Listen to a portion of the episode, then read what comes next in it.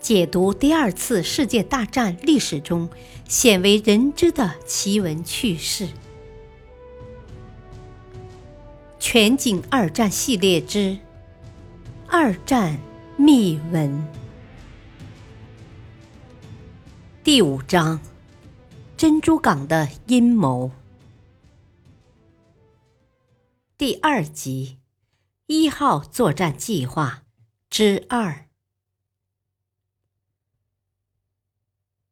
山本五十六主张在战争初期就用先发制人的偷袭歼灭美国太平洋舰队的主力，在不断的发动进攻打击美军，不给美军重新崛起的机会，最后体面的停战。山本五十六是日本海军航空兵专家，他自然想到的是出动航空兵。偷袭美国太平洋舰队的驻地珍珠港。夏威夷群岛距离日本有三千海里，若想击溃夏威夷的美国太平洋舰队，就必须牺牲大量的机动舰队。在袭击以前，若被对方巡逻机发现，机动舰队会有被消灭的危险。把航空母舰投入这次偷袭行动之中。到底值不值？五月七日，在东太平洋举行大规模演习的美国太平洋舰队，并没有像往年那样回到西海岸，而是接到就地停泊珍珠港的命令。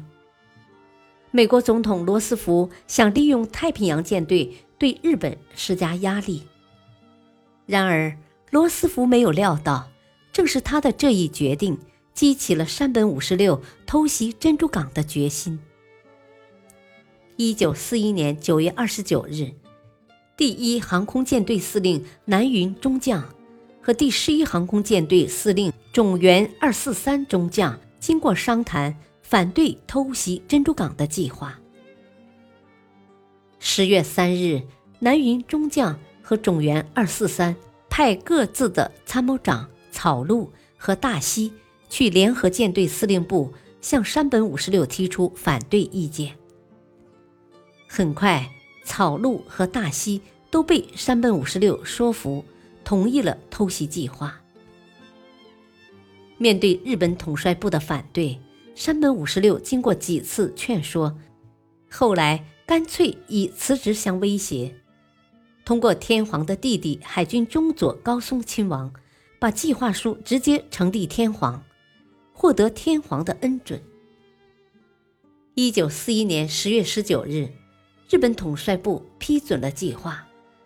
这时，距珍珠港战役仅剩五十天。偷袭珍珠港的计划把所有的细节都考虑得十分周密。在兵力的编组上，不仅必须具有强大的突击能力，还必须避免编队太大而被美军发现。最后规定为六艘航空母舰，两艘战列舰，两艘重巡洋舰，一艘轻巡洋舰，十一艘驱逐舰，三艘潜艇，三艘游船，共三十三艘舰只。舰载机一共四百三十二架，其中三百五十四架担负突击任务。其他六十九架飞机负责保护整个编队的安全。负责攻击的兵力分成突击编队和先遣编队。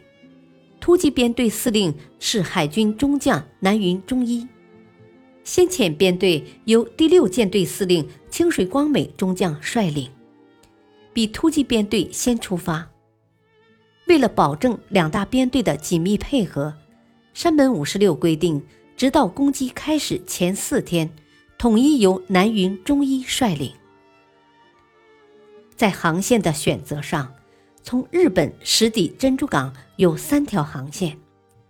第一条是经过阿留申群岛的北航线，第二条是途经中途岛的中航线，第三条是途经马绍尔群岛的南航线。三条航线各有利弊。北航线离美军岸基航空兵的飞机巡逻范围较远，一般没有商船航行，便于隐蔽。然而气候太恶劣，风大浪急，海上加油十分困难。而中南航线气候便于航行，但来往商船太多，距离夏威夷群岛太近，容易被美军发现。权衡利弊，出于保密方面的考虑，山本五十六最后决定走北航线。先遣编队都由潜艇编成，能够秘密地开赴战场，没有规定航线，只求躲避美军岸基飞机巡逻就可以了。突击机群起飞海域的距离是经过精心计算的，太近。容易被美军发现，太远会使飞行员疲劳，影响空战。经过多次研究，最后确定起飞的海域为瓦胡岛以北两百海里的海域。根据日军飞机的航速计算，从起飞至珍珠港需要两个小时。在舰载机起飞以后，航空母舰应后撤一段距离。这样做，日军飞机去的时候航程近，返回的时候航程远一些。美军若派出飞机追击，往返航程都远一些，增加了美机攻击日军航空母舰的难度。突击时间的选择必须与在东南亚马来西亚的日军登陆一同发起，在拂晓登陆，为了便于作战的顺利完成。首先必须是下半夜有月光的日子，其次必须是在星期天。根据美军的活动规律，出海的军舰往往在星期六返回，星期天在珍珠港内停泊的军舰最多，美军休假也最多，防备松懈。综合上述情况，突袭的日期定为东京时间十二月八日。时间是早晨六时。参战的第五航空舰队两艘航空母舰上的飞行员没参加过夜间飞行训练。山本五十六把突击的时间延后至早晨六时起飞，八时发起进攻。感谢收听，下期播讲吉川潜伏夏威夷。敬请收听，再会。